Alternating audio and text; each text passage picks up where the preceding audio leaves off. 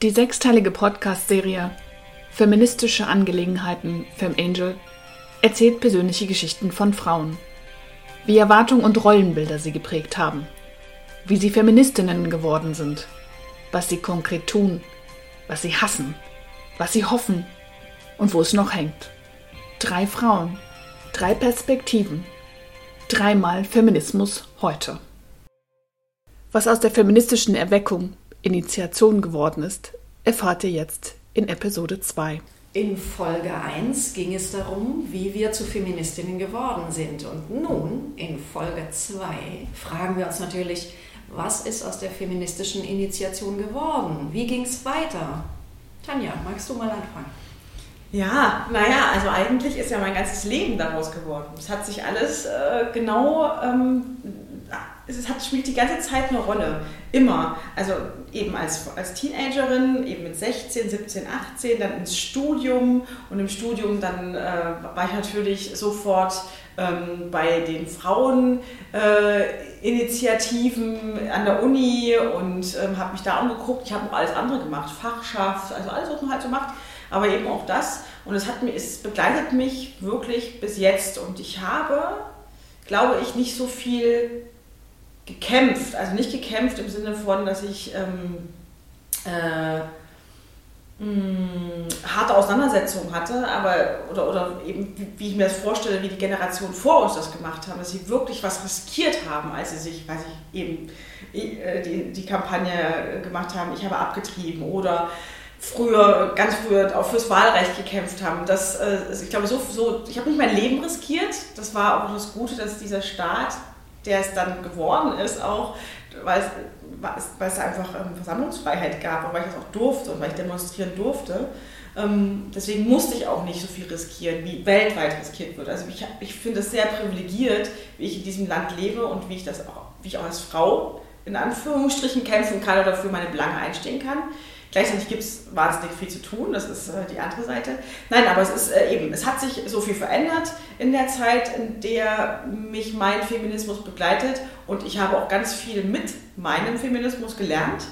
Natürlich hat er am Anfang erstmal mich und mein Umfeld im Kopf und äh, meinesgleichen und ich weiß, habe einfach über ganz über die Jahre hinweg so viel gelernt damit und mit anderen Frauen verschiedenster Herkunft, mit verschiedensten Sichtweisen äh, und äh, das ist für mich auch, genau, das ist für mich auch die ganze Zeit mein, ähm, ja, mein, mein Lernort, wo ich äh, das meiste mitnehme und wo ich ganz viel Erfahrung mit anderen Frauen mache. Naja, also auf jeden Fall, was aber direkt passiert ist, ist, dass ich äh, eben an der Uni ähm, natürlich im äh, feministischen, wir hatten eine feministische Abteilung in unserem, in unserem Studierendenrat, ja, und ähm, weil ich in Bayern studiert habe, da gab es kein AStA, da gab es einen Studierendenrat.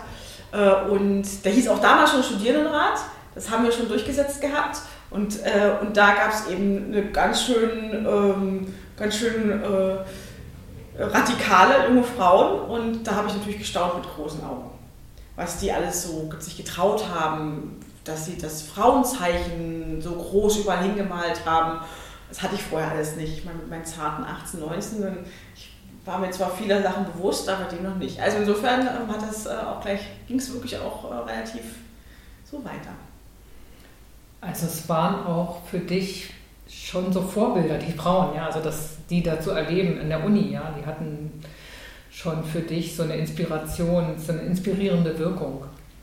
Ja, mich hat das alles total beeindruckt. Ne? Also, es, äh, weil ich kam da so, ich sag mal, aus der Kleinstadt, aus der ostdeutschen Kleinstadt in die äh, bayerisch-westdeutsche Kleinstadt und ähm, zum Studieren und äh, die konnten aber allerdings so viel mehr, die konnten viel besser reden. Das hat mich echt alles beeindruckt. Ich fand das wirklich toll. Heute würde ich das anders bewerten, aber damals fand ich das toll, so, ähm, so viel zu wissen und, und, und zu reden und sich so viel zu trauen. Ich habe mir einfach gar nicht so viel getraut. Ich war eher so, muss man vorsichtig sein und äh, gucken und möglichst viele mit vielen gut können und äh, niemanden gegen sich aufbringen. Und da gab es eben eine, einige Frauen, die hatten das nicht. Denen war das egal. Die haben, es denen doch egal, ob, ob da jemand jetzt gegen sie ist und sagt, nee, sage ich jetzt und auch mit Worten, die ich nicht gewählt hätte. Ja. Wo war denn das? An welcher, an welcher Kleinstadt? Wo, an welcher Uni warst du? Oh, jetzt, muss ich, jetzt muss ich sagen, es war in Erlangen. Ähm, und natürlich würde sich Erlangen niemals als Kleinstadt bezeichnen, weil äh, sie ja mehr als 100.000 Einwohner haben. Äh, genau, es war an der Friedrich-Alexander-Universität in Erlangen. Mhm. Wir müssen das ja nicht reinnehmen, aber ich fand das jetzt spannend, weil wenn du aus Weimar bist, du ja kommend nach Erlangen, also alleine dieser Weltenwechsel ist ja interessant. Ja, und dann in so eine feministische Szene da einzutauchen. Ich glaube, wenn du aus Weimar kommst, weiß nicht, wie war das in Weimar? Du hast ja noch nicht so viel Berührung gehabt vorher, ne? Genau. außer dein eigenes. Äh, kann ich mich erinnern, dass du Artikel geschrieben hast schon sehr früh. Genau, aber eben in Weimar, äh, das weiß ich aber erst jetzt als Erwachsener, also ich, meine, ich bin schon längst erwachsen, aber ich weiß es erst jetzt mit den Öffnungen der Archive, beziehungsweise dieses, äh, wie, ähm, es gibt so ein geheimes Archiv heißt das. Also jedenfalls es geht um äh, Frauengeschichte und das habe ich erst jetzt gelernt, dass es in Weimar eine sehr rege, also praktisch feministische oder Frauen ähm, bewegte ähm, Menschen gab, also Frauen, die dort, sich dort eingesetzt haben, die zum Beispiel ähm, Fragebögen entwickelt haben zu sexueller Gewalt in der DDR und ähm, das an Frauen verteilt haben ähm, unter der Hand, um da mal ein Bild zu bekommen, wie, sind, wie ist eigentlich der, der, der Sexismus, die Übergriffe. Und das habe ich aber erst jetzt erfahren, das wusste ich damals nicht. Ich meine, ich war, wie gesagt, da war ich zu jung und ich hatte mit den Frauen keine Berührung. Und, ähm, aber es gab es tatsächlich. Nee, aber ich hatte, ja, ich hatte da nichts. Da war ich irgendwie. Ja. Sehr spannend. Ja. Also ich kann das auch so bestätigen, dass, für die, dass die Universität für mich ein sehr wichtiges Feld war, in diese hm, feministische Politisierung, kann ich ja sagen, reinzukommen. Hm, das war, ich kam 98 an die Uni, an die Humboldt-Uni in Berlin in den Studiengang Kulturwissenschaften und europäische Ethnologie. Das war Masterstudium damals. Diese zwei Hauptstudienfächer hatte ich.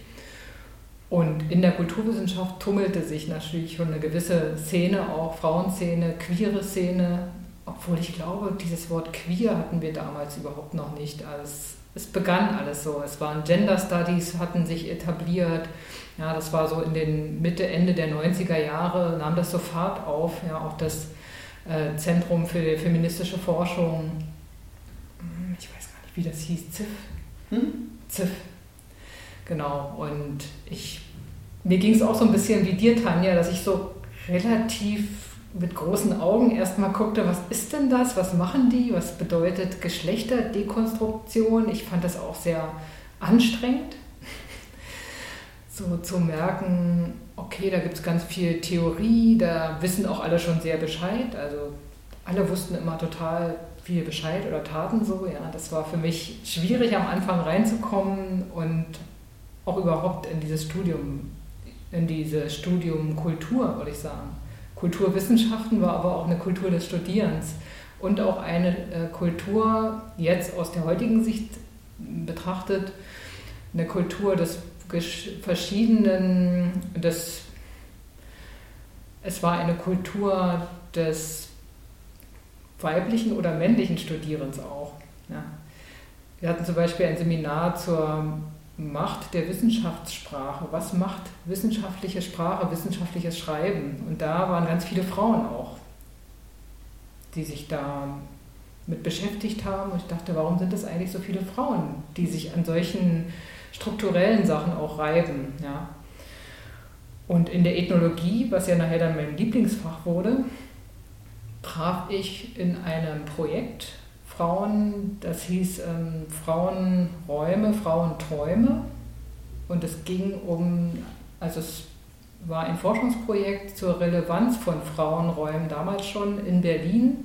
Wie relevant sind Frauenräume heute noch? Also 98, 99 in dieser Zeit, wo ich heute ein bisschen schmunzeln muss, also weil wir fragen uns immer noch, warum oder wir sind uns sicher, dass wir Frauenräume brauchen. Ja, die Frage ist natürlich, wie sind die Grenzen zu setzen oder wie durchlässig sind die Grenzen zu welchen Themen. Ja, aber wie, was ist daraus erwachsen, war ja die Frage. Wie hat die Initiation bei mir gewirkt? Einerseits war das die Universität, klar, die, ähm, dieser Austausch, also hineinzukommen, die Frauen kennenzulernen, sehr verschiedene Frauen. Ich hatte auf einmal so auch den Blick, okay, ich, also immer das Bild so, es gibt eben uns Frauen und da wurde mir sehr schnell klar, das stimmt nicht. Es gibt nicht uns Frauen. Es gibt sehr verschiedene Menschen, sehr verschiedene Weiblichkeiten und sehr verschiedene Ansichten auch, was Frau ist, was Mann ist, was dazwischen ist. Ja. Ich entdeckte mit dieser ähm, Universitätsszene, Frauenszene, auch die schwul-lesbische Szene in Berlin, die ja heute würde ich auch sagen queere Szene, Trans-Szene und bewegte mich da auch dann sehr schnell einfach durch ja, Kontakte, die ich dann hatte über die Universität oder auch in der Stadt, so ähm, im Prenzlauer Berg zum Beispiel im Sonntagsclub, den hatte ich damals noch kennengelernt an einem kleinen Standort. Also nicht jetzt, wo er ähm, sich befindet.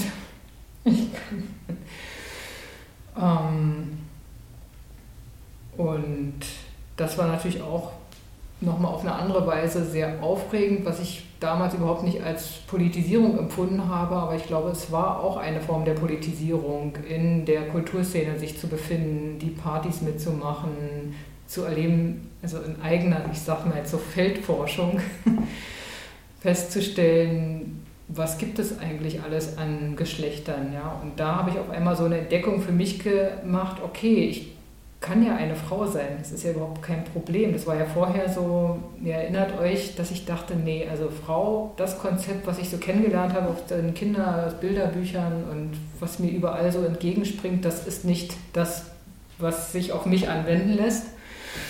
Und dort in der schullesbischen Szene, in an der Uni habe ich eben andere getroffen, die Weiblichkeit auf einem anderen Weg gelebt haben und wo ich dann Aha-Effekte hatte. Auch von älteren Frauen, Lesben. Ja, das war für mich besonders spannend. Dann auch eine gewisse Erleichterung zu spüren. Ich weiß noch so eine Begegnung, da hatte ich eine ältere lesbische Frau kennengelernt. Ich denk, dachte, ja, ich kann doch älter werden, das ist gut. Ich muss ja gar keinen braunen äh, Faltenrock anziehen und ich muss auch nicht mir irgendwann automatisch Locken wachsen lassen, so Dauerwelle, ne, wie es die älteren Frauen in meinem Kopf einfach, die waren so und nicht anders. Ja. Und das war wirklich sehr, sehr schön zu erleben. Dann gibt es noch so zwei ja, wichtige Punkte, wo ich sagen würde, hier hat sich viel bewegt für mich, für mein eigenes ähm, Bewusstsein im Feminismus, also als feministische Person. Und das war einmal, dass ich selber Mutter geworden bin und dann mit einem kleinen Kind in der Lage war zu studieren mit Kind und feststellte, ich brauche unbedingt Kinderbetreuung. Und es war mit ganz kleinem Kind sehr schwierig, also mit einem Baby noch und dann ein Jahr altem Kind. Und da bin ich dann in Pankow, wurde, ich, wurde mir empfohlen, das Frauenzentrum Paula Panke doch mal aufzusuchen. Die hatten damals bereits eine flexible Kinderbetreuung, das heißt, die hatten quasi so Wunschomas, die buchbar waren, vor allem für alleinerziehende Frauen wie mich, ähm, wo ich dann auch so eine Oma ergatterte. Das war richtig klasse. die waren natürlich heiß begehrt und diese Frau hat dann das Kind zum Beispiel abgeholt, nachmittags dem Kindergarten. Ich konnte noch meinen Studijob machen. Ich habe damals auf dem Markt gearbeitet, ob es spät oder sehr früh auch. Und die hat das dann eben das Kind betreut, auch Abendessen gemacht und so weiter und unter Umständen auch ins Bett gebracht, wenn es sehr spät wurde bei mir mit der Arbeit, dann oder auch mit einem Seminar mal abends. Ja, es war richtig klasse.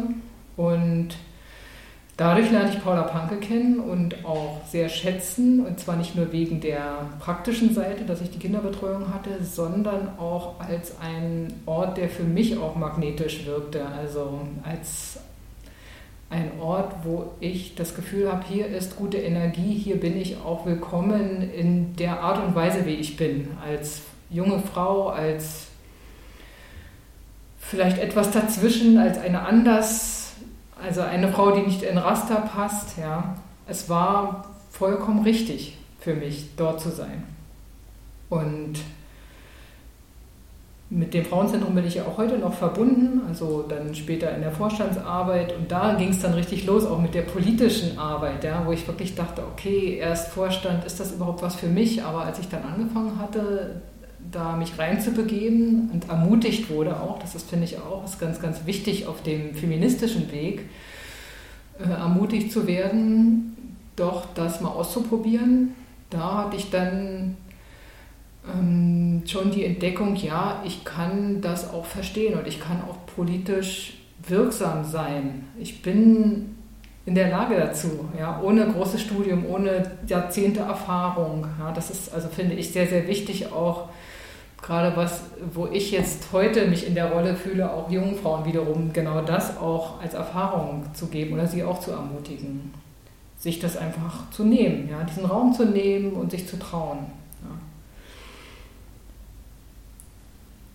Und dann habe ich noch eine dritte Geschichte. Ich ziehe das jetzt durch. dritte Geschichte ist, dass ich auch selbstständig war, viele Jahre, also als Freiberuflerin tätig und mich dann auch vernetzt habe in einem Frauennetzwerk und zwar in, im Verein Unternehmerin Plus. Und die Unternehmerin Plus hier in Pankow, also Sitz in Pankow, aber berlinweites Unternehmerin, selbstständigen Netzwerk, die haben mir ganz gut gefallen. Ich habe mir verschiedene Netzwerke damals angeschaut, als ich begonnen habe, freiberuflich zu arbeiten, weil ich auch sehr schnell verstanden habe, dass es wichtig, andere Frauen auch zu kontaktieren, miteinander äh, in Verbindung zu treten und etwas gemeinsam zu machen, sich zu unterstützen. Und Unternehmerin Plus hat mir gefallen, weil die total verschieden waren, sowohl von den Branchen als auch von den Frauentypen her. Also es war ein sehr lockerer oder ist auch immer noch heute sehr lockerer Umgang miteinander. Aber was mich sehr irritiert hat, dass die Unternehmerin Plus anscheinend überhaupt nicht feministisch waren. Ja, da hieß es dann so, ja, wir haben jetzt wieder Stammtisch, alle Teilnehmer möchten bitte sich mal rechtzeitig anmelden, also ganz oft die männliche Form. Ja. Wo ich denke, also damals habe ich schon gedacht, was ist das? Warum reden die so? Und habe mir das eine ganze Weile angeguckt und habe aber über die Jahre gemerkt, dass dieser Frauenzusammenhang, das Netzwerk miteinander, die Frauen dort auch peu à peu politisiert hat. Und das fand ich sehr, sehr spannend. Also die Auseinandersetzung in einem Frauennetzwerk, dass ein Netzwerk sich auch entwickelt. Dass ein Netzwerk sich auch entwickelt. Einfach durch, die, äh, durch das Miteinander mhm. sein.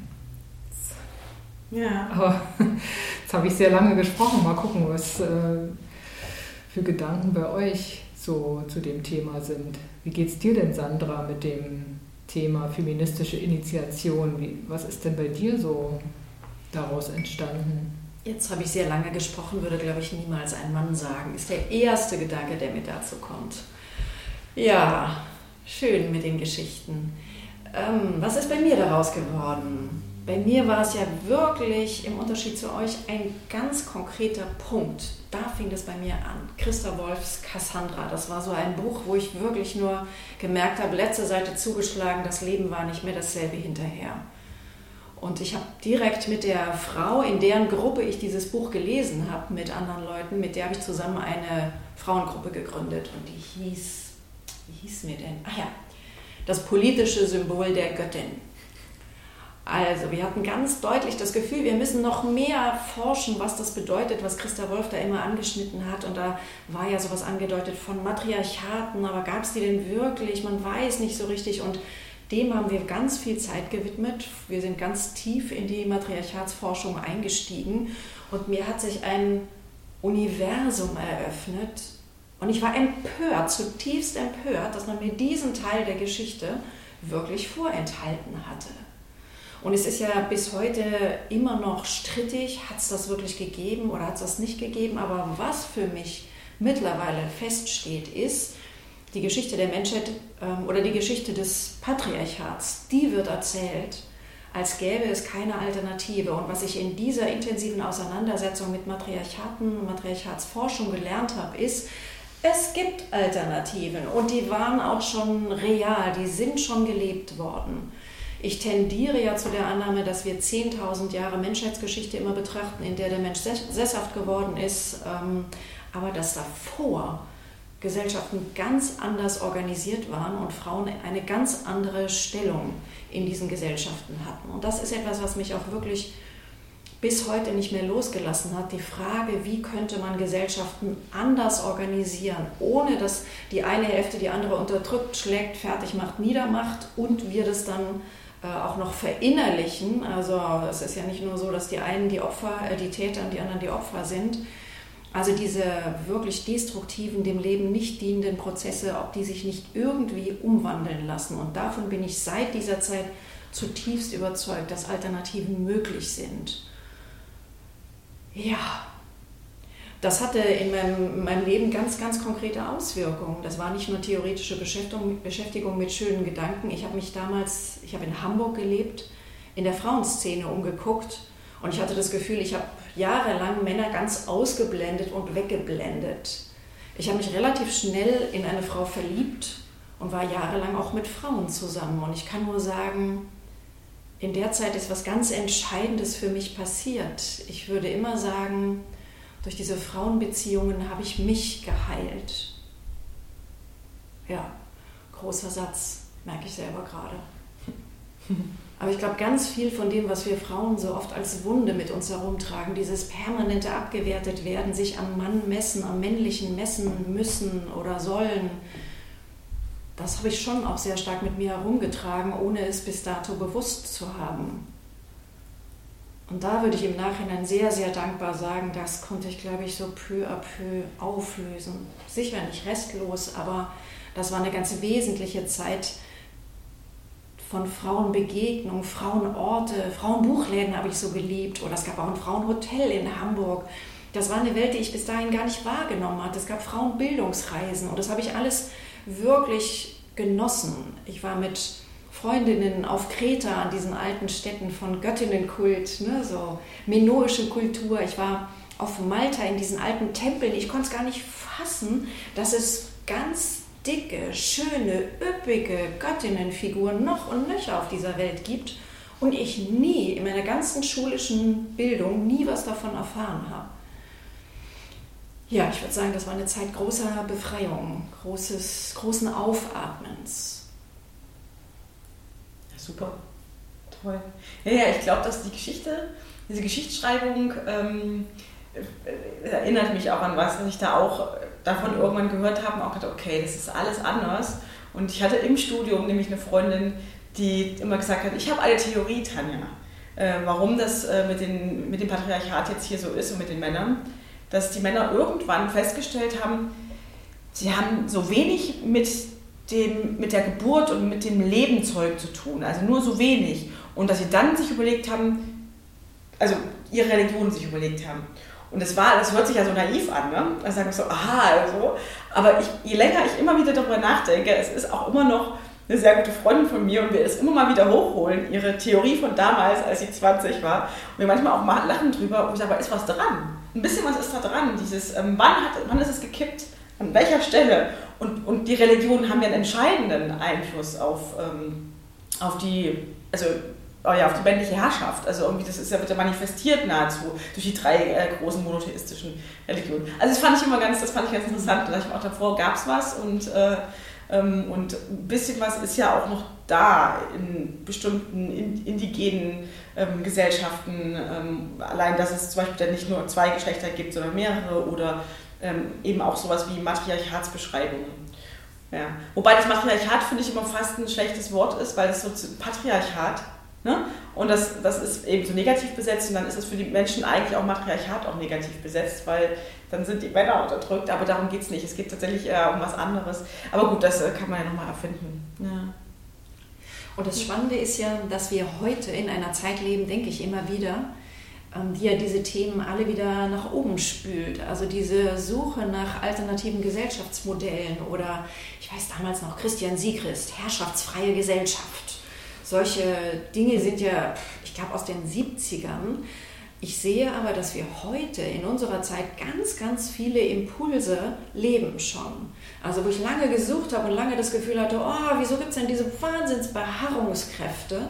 Jetzt sehe ich durch so jemanden wie Lalou, Frederic Lalou, Reinventing Organizations oder dieses Spiral Dynamics Modell, ich finde, da gibt es sehr viele Ansätze, dass wir langsam in unserer Bewusstseinsentwicklung an einer Schwelle, an einem Punkt angekommen sind, wo es vielleicht tatsächlich hingeht, langsam zu mehr Strukturen und Gesellschaften, die den Menschen dienen, dem, dem Wohl aller dienen.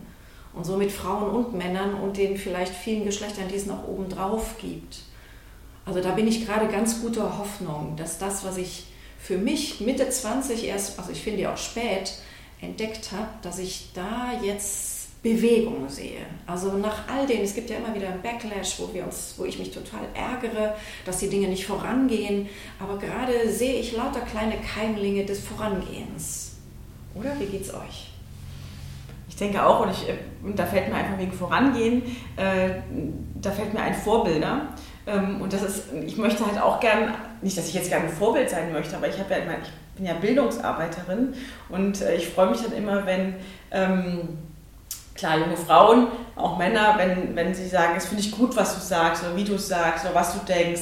Oder die auch manchmal auch sagen, ich wäre gern mal wie du, das, das ist ein bisschen sehr viel, weil äh, das würde ich den Leuten fast nicht. Aber so, also egal, auf jeden Fall, das, das finde ich halt sehr schön und ähm, äh, dieses Vorbilder sein und Vorbilder haben heißt immer, dass eben das Generationen weiter genährt werden von denen davor, beziehungsweise sich man auch gegenseitig ähm, äh, unterstützt und befruchtet und sich anregt und man voneinander lernt. Und das, da glaube ich auch, das muss sein. Das wäre für mich so dieses, also ich habe da auch Hoffnung sowieso, dass es vorwärts geht, auch mit den ganzen Rückschlägen. Ähm, durch unterschiedliche Umstände, ob es jetzt eine Pandemie ist oder anderes, oder wo man sich auch nochmal fragt, ist das jetzt wirklich, ist die, haben die wirklich die Werbung so geschaltet? Ist das wirklich irgendwo durch ein kreatives Team durchgegangen? Zum Beispiel, ja, das kann nicht sein, aber gut. Ähm, äh, aber Vorbilder, das glaube ich ist, ist oder, oder, einfach ähm, sich zu respektieren und äh, sich gegenseitig anzubringen. Ich glaube, das ist total wichtig, weil das ist das, was mich auch geprägt hat tatsächlich. Ist mir, als du Katrin vorhin auch erzählt hast und du jetzt gerade, dass ich gedacht ja klar, mir sind auch Frauen auf meinem Weg begegnet, nicht nur die, die ich bewundert habe, die jungen Frauen in meinem Alter, die so toll gesprochen haben an der Uni und so viel wussten, tatsächlich wussten sie immer alles und genau richtig. Das hat mich äh, auch eingeschüchtert, aber ich habe eben, hab eben auch Frauen getroffen, die 15 Jahre älter waren als ich und äh, die mich total beeinflusst haben. Also die einfach, ähm, die äh, eine Art hatten, toll, erwachsen zu sein, also einfach genau was, was du sagst, mit dem älter werden, aber die, also genau 15 Jahre, jetzt ist es gar nicht mehr so weit weg, aber damals war es wahnsinnig weit weg. Das fand ich einfach toll. Ähm, die sahen gut aus, die waren total offen für alles, ähm, hatten unterschiedliche Erfahrungen im Leben, hatten keine Kinder. Also haben sie bis heute nicht, weswegen ich mich manchmal frage, vielleicht habe ich deswegen unter anderem auch keine Kinder bekommen, aber das ist äh, nichts Bewusstes, ne? aber es ist jetzt auch nichts Schlimmes, äh, sowieso nicht in dem Sinne. Also es war, äh, die haben mich sehr beeinflusst. Also es waren dann schon auch so, das sind die kleinen Vorbilder, die alltäglichen, so die, die, wo ich bis heute, die bis heute 15 Jahre vor mir sind und ich sie tatsächlich altern sehen darf, miteinander und denke so, wow, immer noch toll. Ich finde das auch wirklich ein wichtiger Aspekt oder Gedanke, wo du sagst, das sind jetzt kleine Vorbilder. Ich kann das gar nicht so unterscheiden, ob das kleine, große, will ich gar nicht so sagen, weil ich kenne eben auch privat oder auch im halböffentlichen, öffentlichen Raum hier in Berlin kenne ich viele Frauen, wo ich sage, das sind Vorbilder, genau wie die, die lange schon gar nicht mehr leben. Ja, wir, wir haben uns jetzt ja gerade Sandra und ich viel mit den Spuren vor, von Vordenkerinnen, von unseren Wegbereiterinnen beschäftigt, wie Rosa Luxemburg oder auch Christa Wolf, ja, also durch alle Jahrzehnte, Mascha Kaleko, ja. Das sind so inspirierende Frauen für mich, die aber, denen ich aber auch in lebendiger Form äh, begegne, ja. Also ich habe jetzt auch einige wirklich in meiner Nähe, auch ältere Frauen äh, vor Augen, die für mich vor allem so hm, kraftspendend sind, weil sie so wohlwollend und offen gerade der jüngeren Generation gegenüber sind. Das ist für mich am meisten vorbildhaft und auch ansprechend. Zum Beispiel denke ich jetzt auch direkt mal an, unsere, an meine Vorgängerin hier im Frauenzentrum, äh, Paula Panke. Das war ja Astrid Landero noch ähm, bis zum Frühjahr letzten Jahres und wenn ich Astrid irgendwo begegne mit jüngeren Frauen, dann ist das immer wieder faszinierend. Man sieht bei ihr sofort diese jüngeren Frauen, die sie erblickt, die sind erstmal, da ist sie magnetisch zu diesen Frauen hingezogen. Ja? Sie geht sofort auf die Jugendecke zu, wenn irgendwo eine Gesellschaft ist. Und die haben immer gleich erstmal einen Vorschussbonus. Ja? Und ich finde, das ist so äh, für mich extrem bereichernd, ja, wenn ich solche, äh, solche Haltungen sehe, auch gerade in der älteren Generation oder auch umgekehrt natürlich in der jüngeren Generation, die sich dann den Älteren öffnen und sagen, es interessiert mich wirklich, was du mir zu geben hast als Ältere wiederum, ja.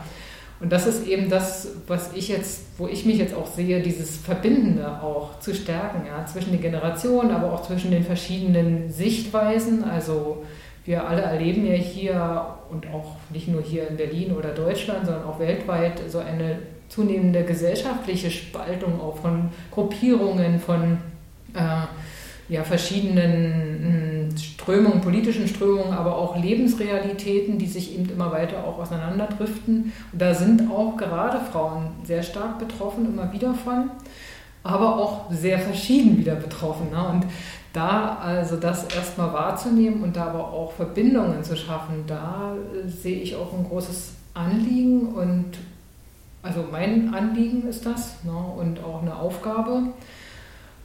Und rückblickend so auf die Anfänge und wie sich das bei mir jetzt auch persönlich entwickelt hat, sehe ich auch, dass ich immer wieder dahin gekommen bin. Also die Generationen äh, haben mich immer interessiert zu verbinden, es hat mich immer interessiert, um Verschiedenheit auch wahrzunehmen und dieses, ja, Frau ist nicht gleich Frau und ist nicht gleich Mann, ist nicht gleich dazwischen, sondern das eben auch ähm, zu wertzuschätzen und ja, und in einem Raum auch in Kontakt zu bringen miteinander, in einen produktiven Kontakt, ja. Das, also das ist für mich auch der Weg ähm, ja, Richtung Gelingen. Du sagst es immer so schön, Sandra, ähm, in, ein, in, in, Geschichten des Gelingens nicht nur zu erzählen, sondern auch zu gestalten, zu produzieren. Ja, und die Welt dadurch aus meiner Sicht eben auch besser, heller, feministischer zu machen. Mhm.